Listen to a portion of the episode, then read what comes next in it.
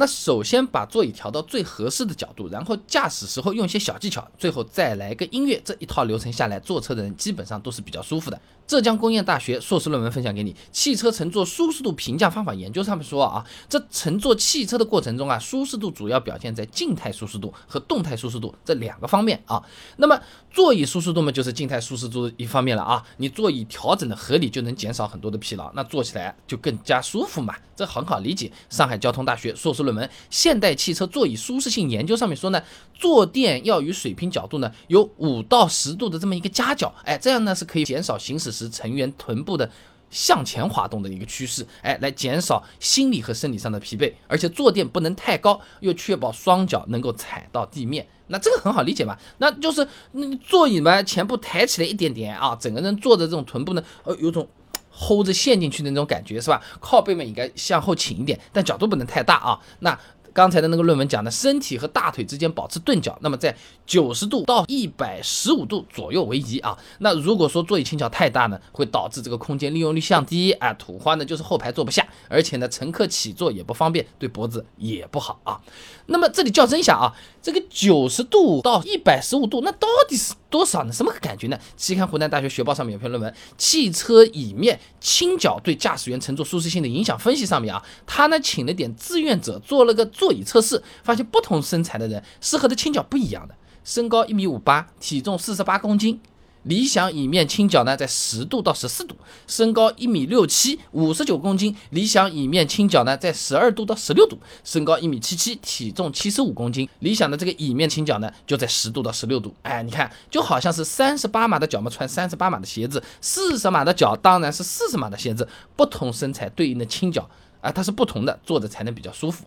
那么好，座椅和安全带都调好了，车子开起来之后就要看车子的动态舒适度了。哎，因为这个乘客啊，他对加速度的变化是比较敏感的啦。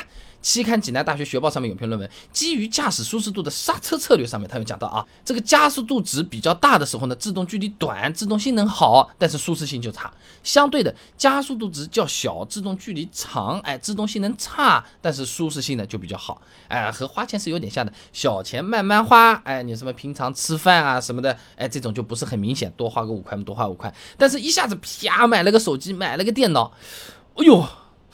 哦呦，花了好多钱啊，什么对不对？那刹车的时候你呱突然来一下，你强烈的话呢，它就容易晕车。我之前视频讲过的，晕车的症状叫做晕动症。哎，原理呢是耳朵里面的前庭感觉到了这个车子在加速，但是眼睛看过去又是很平稳的。大脑说到底是加速还没加速啊？他们就打起来，然后就呃吐一下。你吐掉了之后，大家就说，哎，总有一个人是错的。再回归正常啊。那么开车的时候，为了让坐车的人更舒适，除了比较常见的不要去大脚踩油门、大脚踩刹车之外，还可以在刹车的最尾段稍微减少力度一点，刹车稍微抬一点起来，松一下。哎，那。刚才的论文讲过的，刹车加速度过大的时候呢，人就诶这么往前面倾过去了，对不对？甚至有可能会撞在方向盘上啊。但是你松开刹车踏板的时候，加速度变小了嘛，这座椅啊就给我们驾驶员的后背一定的推力。诶，也就是说刹车差不多快刹停了，或者是尾段的时候，你减少一下刹车力度，相当于是用座椅把人给接住了，那人呢就不会那么难受了啊。举个例子，市区里面跟车四十公里每小时的速度，前面红灯了，那你也跟着踩刹车了，对吧？那在完全停止的之前，比如说三到五公里每小时的时候呢，你把大部分的刹车放掉，用很弱的刹车带那么一点点，让它停下来，哎，这个就可以减少很多乘客的不适感了啊。就好比出拳的时候是很快的，哗一下，快要打中人之前，好，哎，是不是放在鼻子上就像没打一样的这种感觉了啊？当然，这个方法是要在确保安全的情况下用啊。如果距离已经很近的，都快撞上去了，难受就难受，先停下来再说吧，对吧？啊。那么刚才说的两点都注意之后呢，车上再放一点音乐，哎，其实是可以让坐车的人感觉更舒服的啊。音乐生活，哎，他有篇论文，为什么音乐能使人快乐？上面说啊，人在听音乐的时候，身体是会分泌多巴胺的，哎，这是种呃与上瘾有关的化学物质，能使人快乐啊。跑步或者做其他事情也都会有啊。那么音乐的选择上就看情况了啊。比如说你老婆小孩在休息啊，或者说你男朋友老公在休息，你总不能 DJ 砰砰砰砰砰砰砰砰啊，那这个估计是快乐不起来，都把人家吵醒了。这个我觉得大多数的朋友自己都是挑得到合适的啊。总的来说，座椅调调好，避免大油门大刹车，刹车快要停的时候稍微松一点，然后再放一点符合当时情景的这一些音乐，基本上就可以让坐车的人表示舒服、高级、愉快啊。那么其实听音乐这个东西很有意思啊，它不光是能让坐车的人舒服啊，它还能让开车更加安全。我给你整理了前五十名，排名前五十的。